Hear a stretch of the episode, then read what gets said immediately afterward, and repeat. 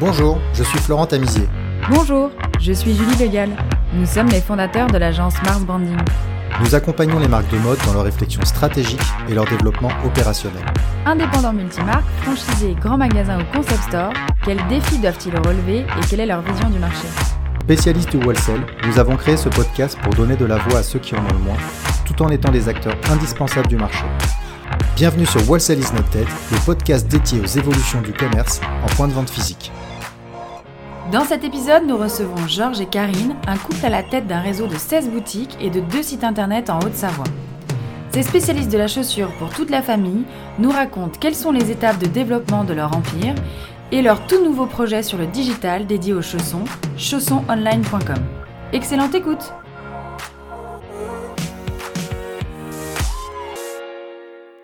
Bonjour Karine, bonjour Georges, bienvenue sur Wholesale is not dead, nous sommes ravis d'être avec vous. Bonjour. Bonjour. Bonjour à tous les deux et bienvenue. Karine, Georges, vous avez 16 points de vente en Haute-Savoie. Georges, vous avez commencé dans le wholesale il y a 30 ans puisque je crois que vous étiez l'importateur de la marque Geox en France.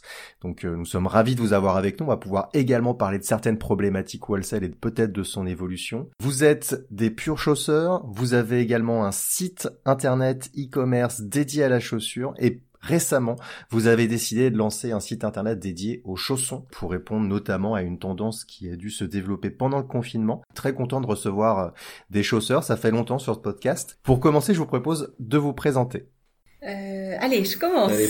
Et ben, merci en tout cas de, aussi de votre invitation. Euh, donc moi je suis Karine, parcours professionnel, euh, études de droit.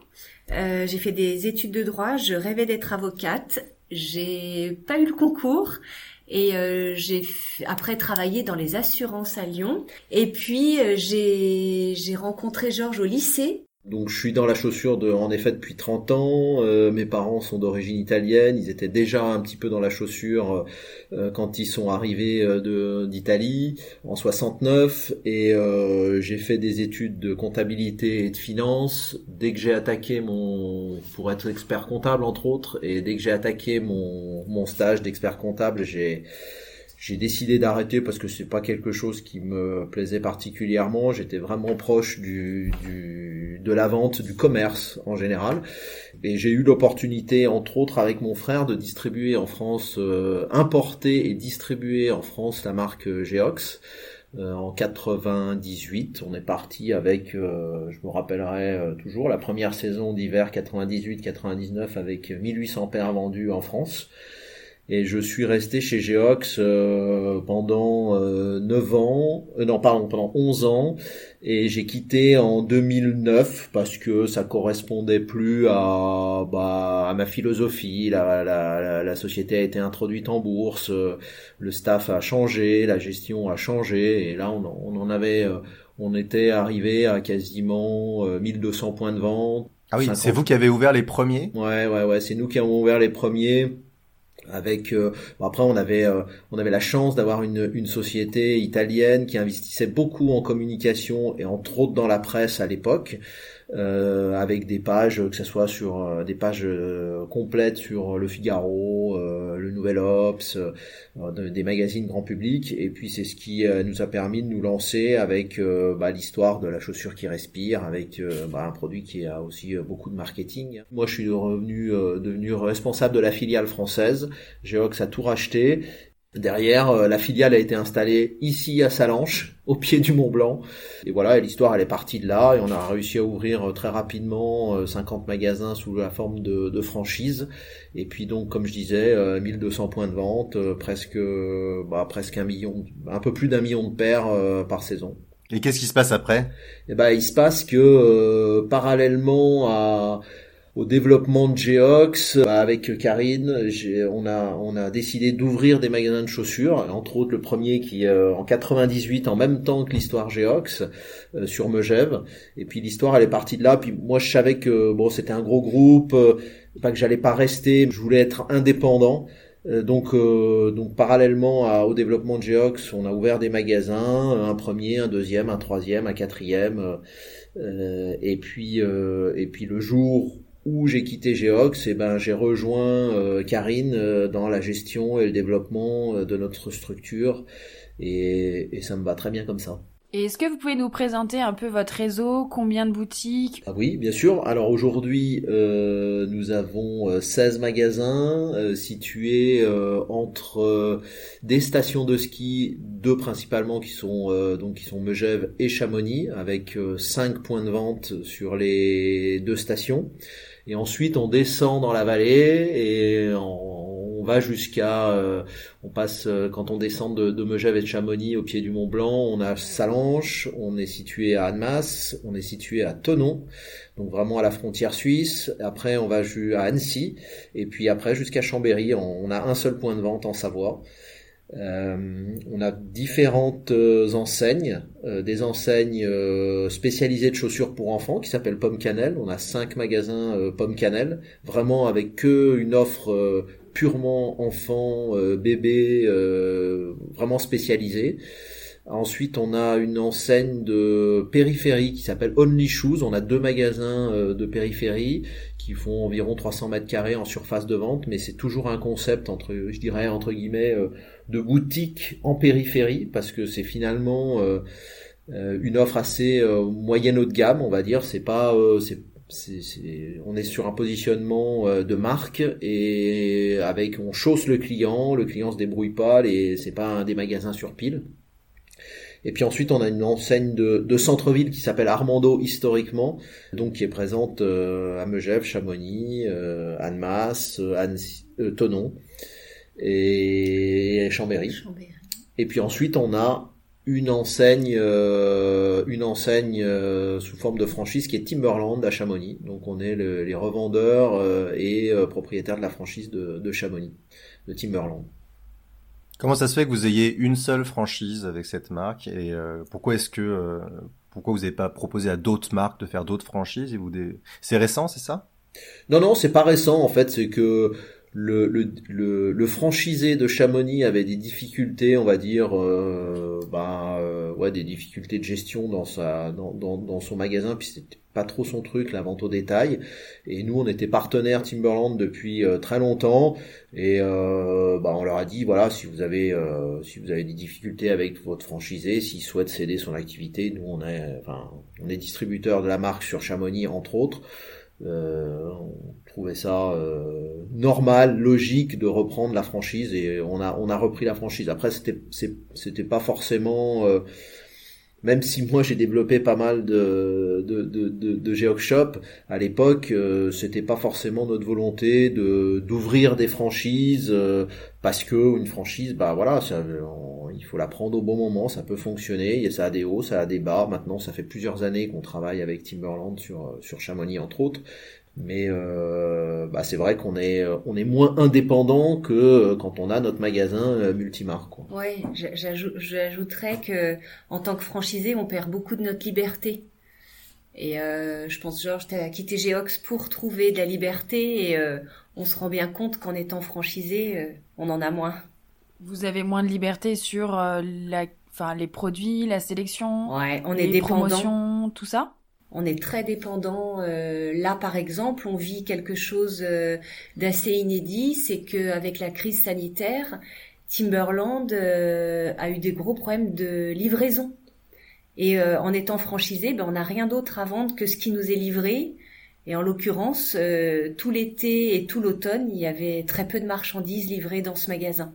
Ouais. C'est compliqué, c'est ce qui fait à la fois le confort de la franchise pour un entrepreneur qui veut faire un business en pouvant se reposer sur la force d'un fournisseur, mais c'est ce qui fait aussi à la fois la galère d'être dépendant d'une seule marque lorsque en ce moment, et il n'y a pas que Timberland, toutes les marques aujourd'hui vivent la même chose sur euh, des problèmes euh, d'approvisionnement. Et euh, vous avez également deux sites internet aussi, ça, ça compte aussi hein, sur votre réseau. Est-ce que vous pouvez nous expliquer, parce que je crois que ça fait un moment que vous avez lancé votre premier site internet? Ouais, ouais, ça fait même très longtemps. Euh, en fait, euh, l'idée euh, nous en a pris en 98, donc bien avant, bien avant les lancements des gros sites des pure players, type Sarenzas partout. et puis on a commencé à vendre ben, des, essentiellement des après-ski, parce qu'à l'époque on avait notre premier magasin qui était sur Megève et le deuxième sur Chamonix, donc avec une offre un peu plus euh, spécialisée dans l'après-ski, les produits fourrés, les produits chauds, et c'est ce qu'on a commencé à vendre sur, à mettre sur notre site internet à l'époque. Et puis ça a commencé à fonctionner tout doucement, mais on avait la problématique des, des euh, la sécurisation des, des, des, moyens de paiement. Donc euh, bah, les gens envoyaient des chèques et puis euh, et puis nous on envoyait les paires et, après c'est vrai que moi étant parti les gens passaient commande sur votre site internet de détail et vous envoyez des chèques pour payer. Ouais. Ouais ouais ouais, ouais, tout à fait. Et nous on envoyait les paires. Donc ça c'était vraiment les prémices du web. Et puis, euh, puis moi après quand je suis parti avec l'histoire Geox, euh, bah, entre temps on a aussi eu des enfants, euh, donc voilà, c'était difficile de tout mener de front et, donc on a abandonné un peu le projet, le projet du web. Peut-être une grosse erreur de notre part, mais enfin surtout de la mienne, mais bon tant pis, c'est comme ça, hein, on va pas on va essayer de regarder devant maintenant. Et, donc du coup, euh, bah voilà, on a laissé tomber un peu le projet, on l'a relancé il y a quelques années de ça, en ouais, en, bah, en se disant que ça allait devenir quelque chose d'indispensable en parallèle de nos magasins quoi voilà on voulait pas tout mettre sur le web absolument pas parce qu'aujourd'hui ça représente euh, encore petite partie du chiffre d'affaires. Hein. On est à peine à 5% du chiffre d'affaires euh, sur le web, mais bon, euh, voilà, la tendance, elle est plutôt à doubler, voire tripler le chiffre d'affaires sur le web aujourd'hui. C'est passionnant votre histoire parce que vous touchez à tout dans le secteur euh, de la chaussure. Pour le coup, vous avez été franchisé, vous étiez agent, importateur, vous avez, vous avez beaucoup de points de vente, vous lancez un site internet, vous galérez, et maintenant vous avez 20% d'objectifs d'augmentation. combien il y a d'employés dans votre société pour faire tourner tout ça aujourd'hui? On est 45 euh, employés. Répartis euh, euh, une dizaine de personnes, neuf personnes ici au bureau entre le, on va dire le staff administratif et l'internet, les réseaux sociaux, et puis le reste est réparti en magasin. Ok. Et euh, la Savoie, on va en parler, la Haute-Savoie plutôt, pardon, on va en parler un petit peu. Que, comment c'est le marché là-bas? Qu'est-ce qui se passe euh, Est-ce que c'est ultra saisonnier? Est-ce que est-ce que vous arrivez à en vivre tout, à vivre, à vendre des chaussures toute l'année? Il y a peut-être différentes offres. Comment ça se passe? Euh, En fait, au début, ben nos premiers, nos deux, trois premiers magasins étaient qu'en station, Megève, Chamonix. Ils ont des numéros nos magasins, donc on sait l'ordre d'ouverture par leur numéro. Et le magasin 1, 2 trois sont ceux de Megève et Chamonix. Et puis justement pour pallier à la saisonnalité en termes de trésorerie, parce que on faisait euh, des très bons scores en saison, y compris l'été, ces deux stations qui vivent très bien l'été. Euh, Georges a dit bah il faut qu'on lisse euh, la trésor et qu'on ouvre plutôt en ville, en vallée, là où en janvier nous on avait moins de monde, c'était les soldes en ville.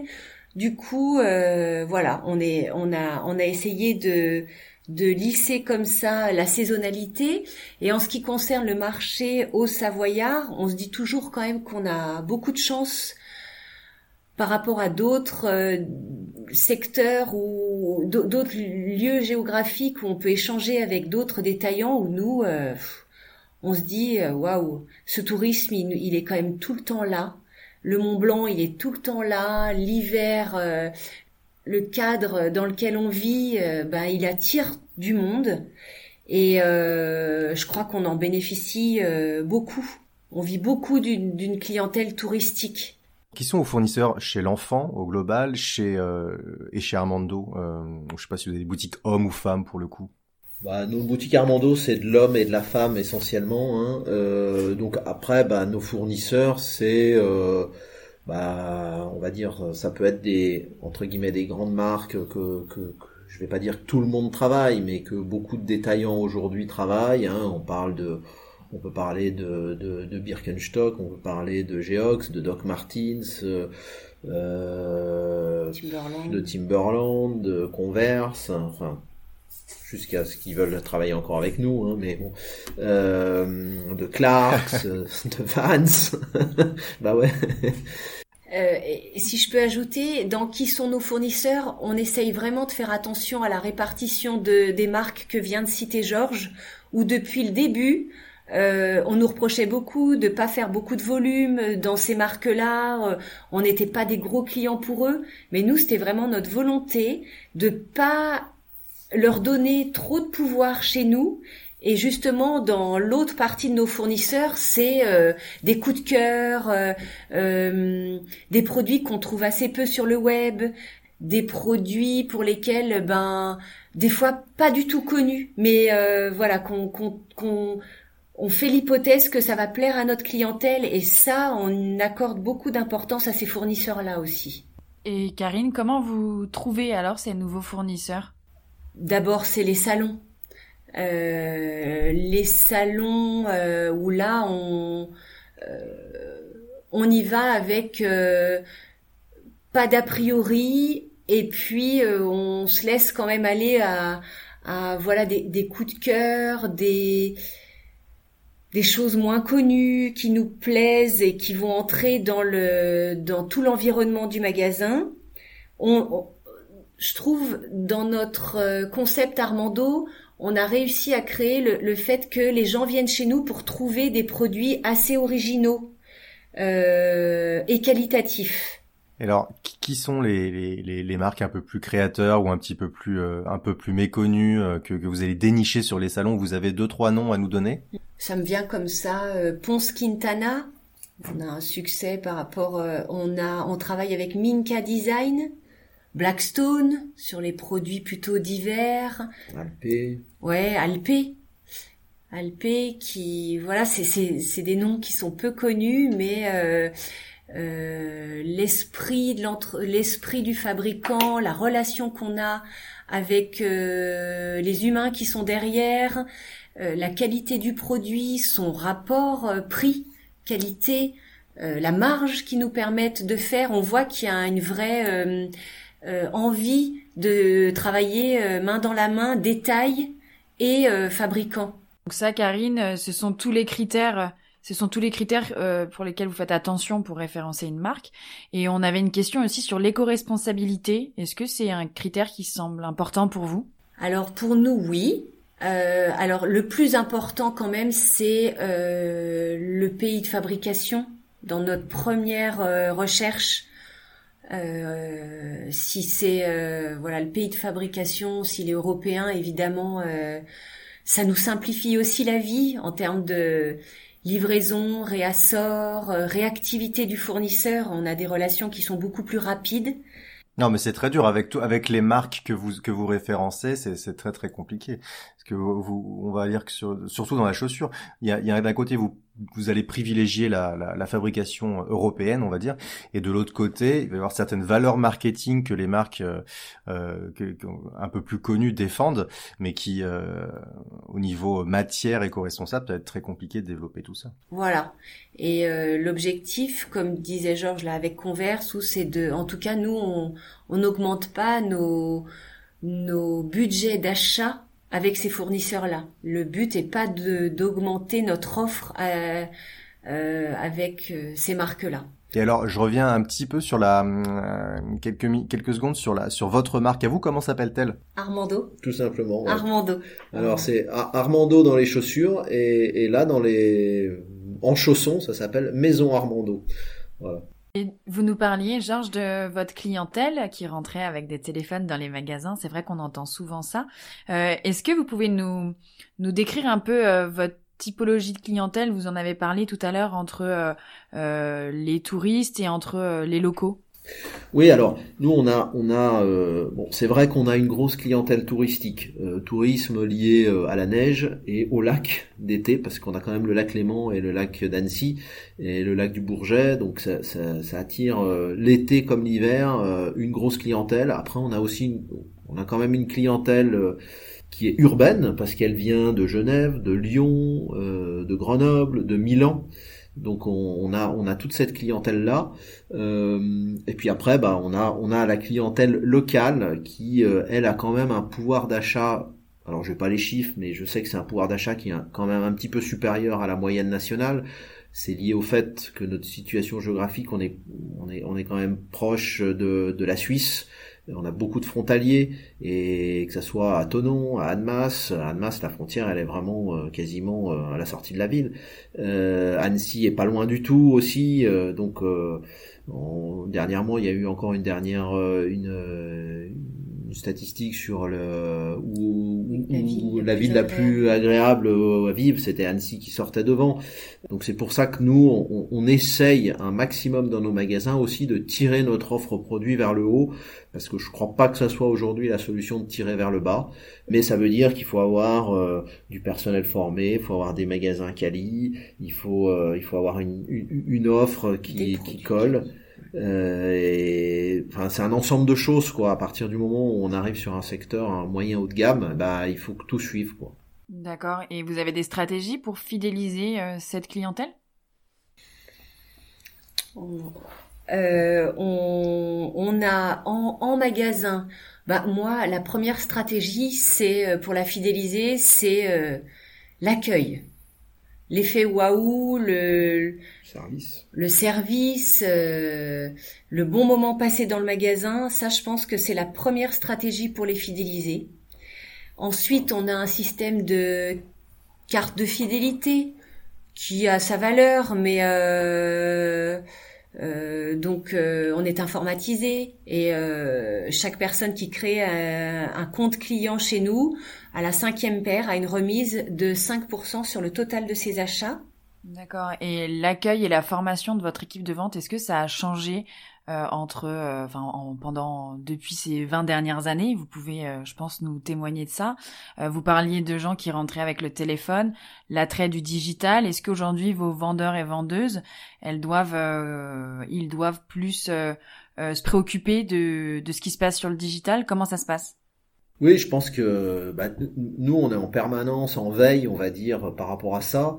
Euh, on s'est toujours dit aussi qu'aujourd'hui, si les clients rentrent en magasin et qui finalement euh, voient un produit, l'essayent, se font conseiller et ils le vont, ils vont l'acheter sur euh, sur internet, c'est qu'on a dû rater quelque chose au passage. Enfin, moi, c'est ma mon intime conviction, c'est que c'est que si le client rentre, il est là, il faut essayer de le transformer. Et nous, ce qu'on a, ce qu'on a essayé de mettre en place, qui est en test et qui va être bientôt euh, généralisé à tous nos magasins, c'est une borne interactive en fait, euh, dans laquelle c'est vrai que les magasins ont des fois des problématiques de stock ou d'approvisionnement, elles peuvent pas tout avoir, donc du coup, euh, la borne internet sur dans le magasin qu'on a développé avec une société qui s'appelle LCV, qui est assez connue dans le dans le monde de la chaussure euh, bah, ça permet aux, vendeurs d'utiliser l'outil digital dans le magasin et euh, offrir un service supplémentaire aux clients en disant bah voilà euh, la paire je par exemple bah j'ai pas tous les produits ou j'ai pas toute la bonne pointure mais je peux vous la faire livrer chez vous je peux vous la faire livrer ici et vous venez l'essayer et puis ça permet de, de à nos à nos clients de voir toute l'offre qui est disponible sur dans nos magasins à travers notre site internet quoi en permanence, vos vendeurs utilisent cette borne pour euh, avoir des pointures, d'autres références, des gammes de, enfin, des déclinaisons couleurs ou des choses comme ça. Ouais, c'est ouais, c'est la c'est la, la vue de tout le stock, de la localisation du stock, c'est-à-dire que la personne en cliquant sur le produit, sur la pointure, elle sait où elle est la paire et euh, bah c'est parce que pour nous aujourd'hui le client euh, qui rentre dans le magasin euh, et le client sur internet pour nous c'est le même euh, c'est-à-dire qu'il a un code client, euh, qu'il achète sur internet, notre site ou qu'il achète en magasin, c'est le même client. Et donc du coup, euh, bah, par exemple, il peut très bien trouver une paire de chaussures en 37 qu'il peut avoir en sous, sous, sous deux heures. Ça peut être mis à sa disposition en magasin à partir du moment où il sait que la paire, elle est, elle est, elle est retirable dans un magasin en particulier. Mais pour ça, il faut aller c'est toute une organisation derrière, parce que si, si vous n'avez pas un site internet, si vous n'avez pas shooté tous vos produits, si tous vos produits sont pas sur euh, sur le site, c'est compliqué. Mais l'idée, c'est vraiment de dire, bah, le consommateur vient, il est intéressé, il passe devant le magasin, il rentre, il essaye. Pourquoi est-ce que euh, ben on n'arrive pas à transformer? Et c'est là où l'expérience client elle est importante. Est-ce que passer un bon moment? Est-ce que c'est aussi euh, éventuellement boire un café, être tranquille, boire, euh, lire euh, le, le, le, le, Figaro ou je ne sais quel magazine?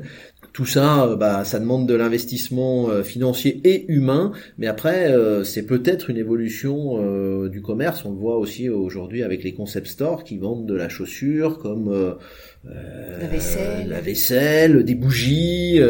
Et, et, nous, on a certaines marques, entre autres certaines marques françaises, qui travaillent dans des concept stores et qui travaillent aujourd'hui très très bien. Le mot concept store, c'est quelque chose qui, vous fait peur, qui vous semble très loin, ou, vous vous, dit, vous vous dites, moi aussi un jour je pourrais passer le cap et devenir un concept store parce que c'est toujours un grand mot dans dans, dans mm. l'univers de la chaussure. Ah eux ils vendent en concept store etc au, final quand vous les comparez un petit peu concept store c'est expérience et différentes typologies de produits pas pur chausseur. Vous vous diriez peut-être que je pourrais essayer un jour de de, de, faire ça en, en achetant peut-être un peu plus de maroquinerie peut-être des bijoux et de rajouter deux trois choses hein, différentes? Je dirais que l'idée est euh, séduisante mais euh, au niveau pratique, euh, vu notre planning, ça serait pas possible d'y ajouter des salons de déco, euh, des salons de ouais de, bijoux. En termes de maroquinerie, on a on a franchi le pas dans nos magasins Only Shoes où on a ajouté des sacs et on a une grosse vente de chaussettes mais c'est lié, je trouve. C'est pas complètement différent comme produit. Et euh, pour être honnête, non, c'est pas prévu. Moi, j'aime j'aime le concept, j'aime l'idée. C'est vraiment euh, séduisant, mais euh, pratiquement pour nous, là, c'est pas possible. Ouais, puis après, il faut être aussi pour. je pense que je dis pas que c'est un un métier à part, mais il faut être visionnaire, il faut pouvoir voir les tendances, il faut pas les avoir trop tard. Il faut, enfin, si on veut être un vrai concept store. Après, ça voudrait dire aussi, euh, au niveau pratique, de revoir le concept du magasin. Et du coup, je trouve notre notre concept de base. Et là, on, perd un peu notre ligne de conduite. Il est il est que on est des chausseurs et on chausse toute la famille. On a des magasins spé enfants, on a des magasins plutôt jeune adulte, euh, mode. Et on a des magasins aussi confort. Et euh, on a, je crois, 150 fournisseurs. Au niveau pratique, ça voudrait dire enlever une offre de certains magasins pour y ajouter euh, des cabines d'essayage, des vêtements. Bon, on est assez content de, de notre offre, je crois, en fait. L'idée d'être... moi, je crois assez à l'idée d'être euh, sur une cible et d'être spécialiste de quelque chose, dans une niche. Je reviens un peu au site que de chaussons, oh, je reviens à nos magasins spé enfants, euh, euh, nos magasins en station qui sont vraiment euh, euh produits presque haut de gamme, en cuir fourré. Quelqu'un qui veut un bel après-ski, dans, dans l'idée que j'en ai, il vient chez Armando. Là, il est sûr de trouver ça. Oui, c'est on, comprend bien que vous êtes euh, les spécialistes chaussures euh, pour toute la famille.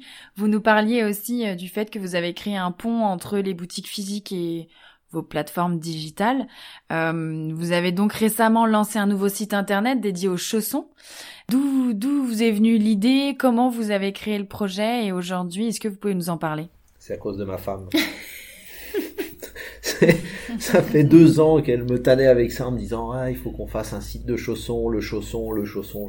voilà. Et euh, vous vendiez des chaussons dans vos boutiques? Un petit peu, mais vraiment pas beaucoup. Et puis c'est vrai qu'on a eu aussi la remontée d'informations des magasins qui nous disaient bah nous on nous demande du chausson, on nous demande du chausson.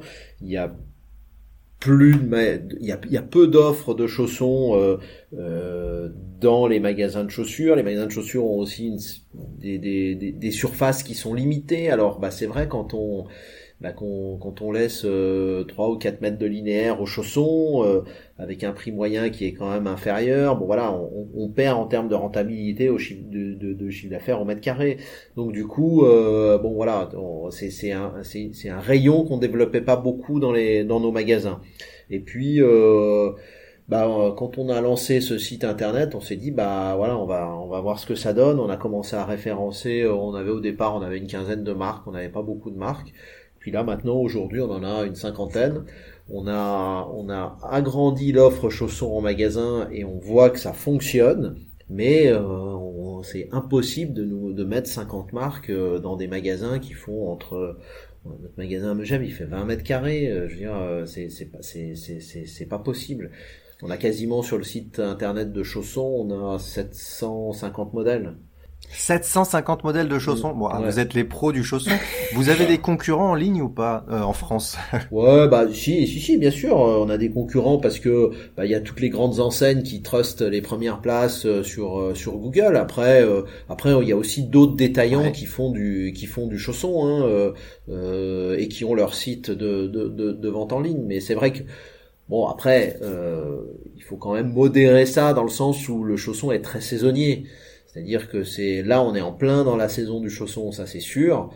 Mais bon, en magasin ou sur Internet, c'est vrai que maintenant ça fonctionne. Et sur Internet, entre autres, on a quand même moins de problématiques de, de, retour des, par rapport aux chaussons, parce que le, on parle pas d'un chausson, d'un escarpin. Quand on a une mule euh, une mule de la maison de l'espadrille ou euh, une mule hug en mouton, euh, bon voilà, il y a moins de problématiques de chaussants et de et de retour. Je voulais juste revenir euh, sur l'idée du site que de chaussons, c'était de se faire un constat. On avait chaussures online où on est en en pleine concurrence avec tous les autres euh, euh pure players, euh, Spartoo, Sarenza, et difficile de se battre. Limite, pas envie de baisser les bras, mais c'est pas que c'est perdu d'avance, mais voilà, on a la place qu'on a sur Google, et la réflexion était de se dire qu'est-ce qu'on peut, quelle niche on, on, sait faire et qu'on pourrait euh, euh, mettre en avant euh, à elle toute seule. Et on se rendait bien compte que le chausson c'est il c'est un oublié de, de, des, des pure players des magasins des c'est pas quelque chose de mode c'est pas quelque chose qui fait rêver c'est un peu le vilain petit canard et on s'est dit ben allons-y prenons-le nous ça et on va le on va le, le sublimer quoi le rendre Bon alors, mais est-ce que ça marche alors? Est-ce que ça fonctionne? Est-ce que vous faites de l'argent? Est-ce que c'est rentable? Vous avez 700 références de chaussons. Comment est le marché? Qui sont vos clients? Et depuis le, depuis le lancement de cette nouvelle activité pour vous, est-ce que euh, est-ce que du coup vous vous dites ouais on a bien fait de le faire? En fait, on, on l'a lancé, on l'a lancé réellement euh, ouais à la, à la, à la à la fin du premier confinement, donc c'était au mois de ouais de mi mi 2000 mi 2020.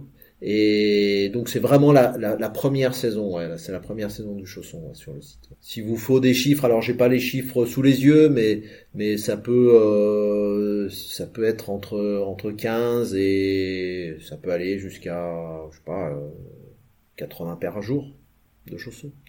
Ouais, ouais, non, non, c'est, c'est... Donc des, des super taux de sortie quand même. Là, oui, oui, des, euh... des, des, des, très bons taux de sortie. les soldes en janvier, là, vous êtes très bien, là. Ouais, d'accord. Mais on les soldera pas, les chaussons. C'est pas l'avantage aussi de ce rayon-là, c'est que c'est un rayon qui ne se solde pas.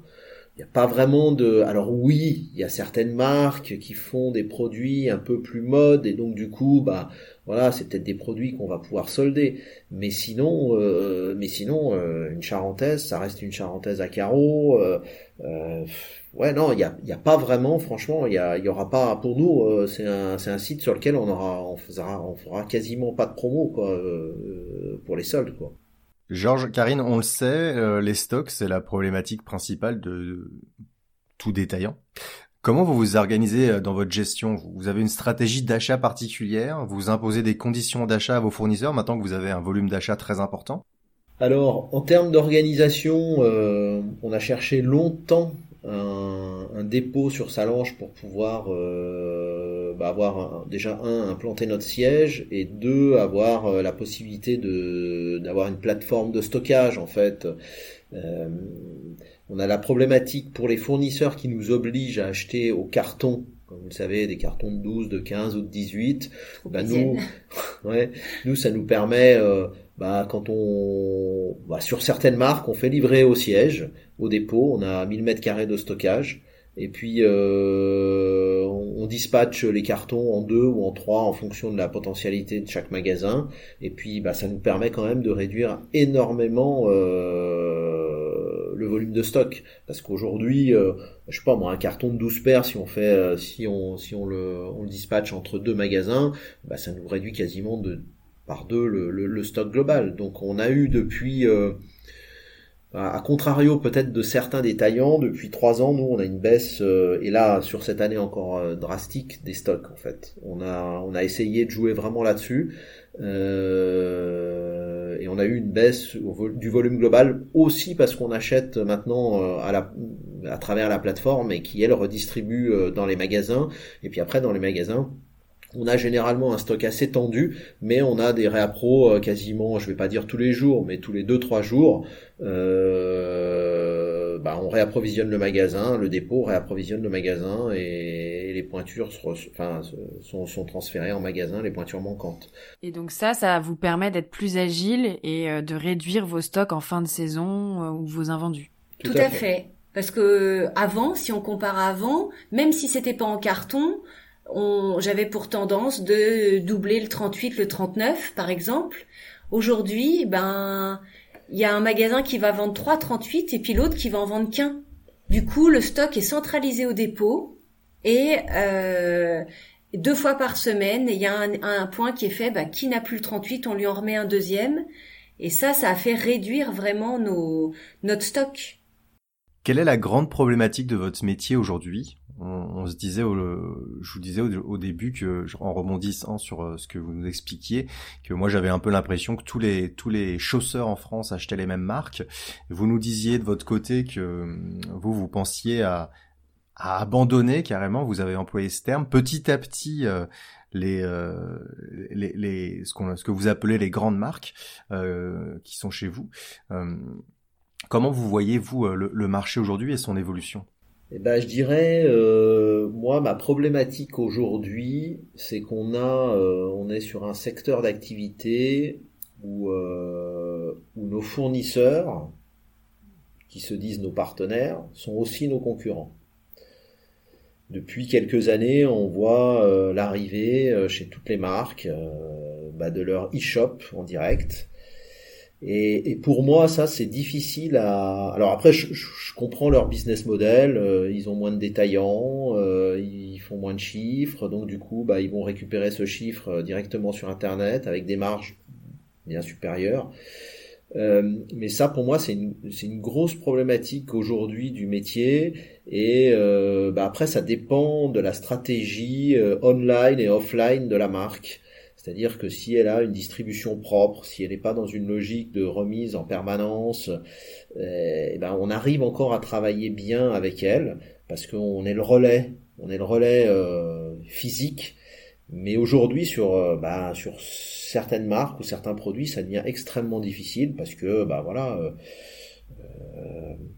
c'est la, la, la, la, foire d'empoigne sur Internet, et dans, la distribution en général, et, c'est pour ça qu'on essaye, on va dire aujourd'hui, euh, sur euh, sur les produits très euh, mass market, très diffusés, de, de, de, de réduire un maximum et, de limiter nos achats, la part de nos achats dans, dans, dans, ces marques-là, parce qu'aujourd'hui c'est vraiment pour moi, c'est le, le, plus gros, le plus gros problème et, et, je, ne sais pas comment ça va évoluer. Et ça, j'ai pas de, ouais, j'ai du mal à voir l'évolution de ce business model là. Et euh, on voulait savoir euh, votre avis sur l'avenir euh, globalement de votre activité et du wholesale, notamment vers quel sens cela peut évoluer? Bon, moi je pense que c'est wholesale is not dead.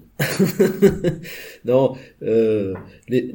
non, non, mais c'est vrai. Les... Je pense que les magasins existeront toujours.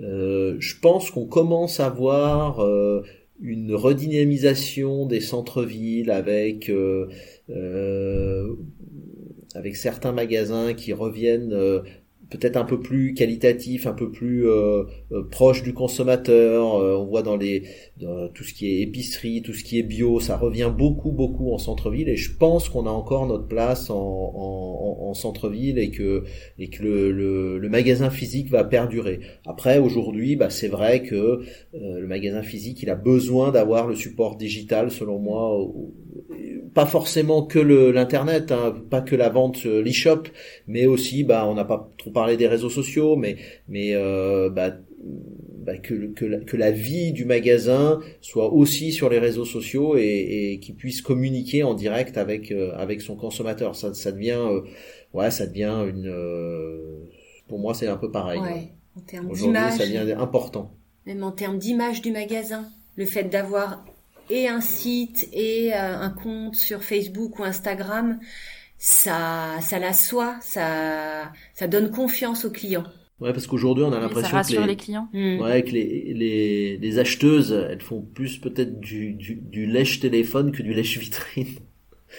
elles peuvent être amenées à venir en magasin parce qu'elles ont vu sur Insta ou sur euh, Facebook ou sur Pinterest euh, qu'on avait reçu euh, tel produit, tel produit ou telle marque. Quoi. Donc vous, vous êtes super actif sur les réseaux On essaye. On essaye, mais là aussi, c'est un vrai métier, je crois ça prend du temps. Et c'est difficile pour nous du fait de des différentes enseignes. Oui, c'est ça. Vous avez choisi de créer des réseaux euh, en fonction des enseignes, j'imagine. On a fait ça au début et puis on a fait marche arrière parce que ça n'avait pas vraiment de sens non plus. Nos clients Pomme Cannelle sont aussi nos clients Armando. On, on touchait le même client deux fois, c'était un peu lourd.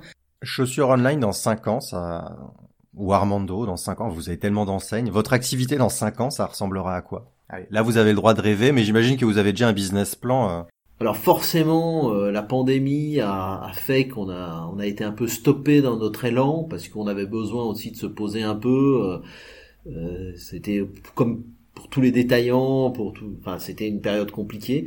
Donc du coup, je pense qu'on va continuer. L'idée, c'est peut-être de continuer le développement de l'ouverture de magasins dans un secteur géographique assez proche de chez nous parce qu'on veut pas euh, se diffuser euh, un peu partout en France c'est pas vraiment c'est pas vraiment notre notre stratégie et puis après bah, je pense qu'il va falloir euh, appuyer encore plus bah, sur le digital et sur nos réseaux sur les réseaux sociaux si vous aviez un conseil à, un détaillant qui décide de se lancer et de créer son de créer une nouvelle boutique de chaussures en France en 2022 qu'est-ce que vous lui diriez? Moi, je lui dirais que euh, qu'il est courageux. Déjà. Et euh, et que je pense qu'il faut qu'il euh, que son que sa boutique ait, ait, ait une âme. Euh, qu'aujourd'hui, c'est difficile d'avoir euh, des magasins avec une offre très très large, même si nous aujourd'hui on est un peu dans cette logique-là, mais mais quelqu'un qui est sur un, un, un, créneau bien bien euh, spécialisé. Je pense que c'est vraiment euh, pour pour moi c'est un peu pour moi c'est un peu l'avenir et puis avec avec autour de ça bien entendu les les réseaux sociaux pour euh, pour parler de de de de, de cette de cette activité là et après bah, bah après il faut des des, des beaux produits des des des, des, de la belle qualité essayer de, de, de, se rapprocher aussi de, de les, les, sur des fabricants locaux, euh, voire français. Hein, euh, travaille un petit peu avec des fabricants français, malheureusement pas assez, mais bon, un petit peu. Et je crois que c'est c'est un, un, une des clés du succès aujourd'hui. Mais euh, ouais, comme une histoire à raconter dans son magasin. Faut raconter un truc, ouais. Une, une personnalité avec une, une âme euh, je, je, crois que les gens viennent chercher ça aujourd'hui. Ils ont tellement tout facilement ailleurs que euh, euh, une personnalité, un magasin avec une certaine personnalité, une certaine singularité, ce serait un conseil que je donnerais de, de vraiment y mettre sa touche perso. Et on continue sur les conseils. Si vous aviez un message ou un conseil à passer aux, aux jeunes créateurs de mode ou aux marques euh, installées, qu'est-ce que vous qu'est-ce que vous leur diriez? J'ai l'expérience là, par exemple, avec un, une jeune marque qui vient de se lancer et, euh, et qui qu'on a qu'on a pris, qu'on a trouvé Who's Next et qui était toute super contente de travailler avec nous, d'être sur nos vitrines de Megève et de Chamonix et qui euh, nous refusait d'être en vente sur notre site et son argument était de dire mon business, je le fais sur mon site, mais moi je veux bien être présent dans vos, uniquement dans vos magasins physiques. Donc le message que je voudrais passer, c'est de de travailler euh, business to business quoi. Euh, main dans la main. Ouais, voilà, main dans la main. Euh, Un business gagnant-gagnant. Gagnant-gagnant, ouais. Voilà. Ouais. Et puis après, euh, enfin, moi, euh, alors ils le font beaucoup, hein, mais mais euh, mais mais je crois que des fois les créateurs, ils sont un peu dans leur dans leur monde. Nous, on n'est pas dans sur un créneau très mode, donc puis on n'a jamais voulu y aller. Mais les attentes de la rue et ce qui vient du marché, Enfin, faut vraiment, faut vraiment l'écouter parce que des fois il y a des, il y a des notions de base qui sont complètement oubliés. Pour avoir une, une, stratégie un peu plus à moyen à long terme, c'est vraiment d'écouter ce qui vient de la, les, les, les, exigences du marché et de la, des consommateurs surtout. Eh bien, merci beaucoup pour votre temps. On a beaucoup aimé parler business avec vous. et puis, euh... merci. Merci à tous les deux. Vive le chausson alors. merci d'avoir écouté cet épisode. Le podcast Wholesale is not dead est produit par l'agence Mars Branding. Si vous aimez la mode, le wholesale et les podcasts, connectez-vous sur Apple Podcast, abonnez-vous gratuitement au podcast et laissez-nous un commentaire.